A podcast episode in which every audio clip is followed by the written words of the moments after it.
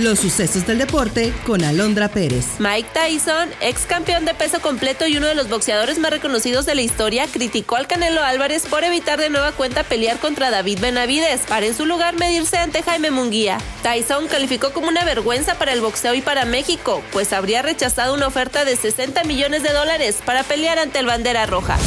El Mallorca, bajo el mando del técnico mexicano Javier Aguirre, clasificó a la final de la Copa del Rey tras imponerse en tanda de penales 5-4 a la Real Sociedad. Ello se dio luego de igualar a un tanto en el tiempo regular y prórroga, así como en el marcador global. El Mallorca espera en la final al vencedor de Athletic Club y Atlético de Madrid, serie que se definirá este jueves.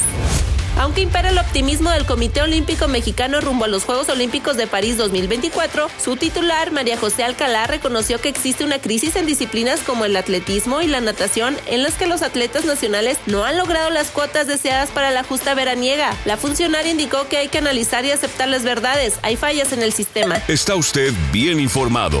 Somos Sucesos Coahuila.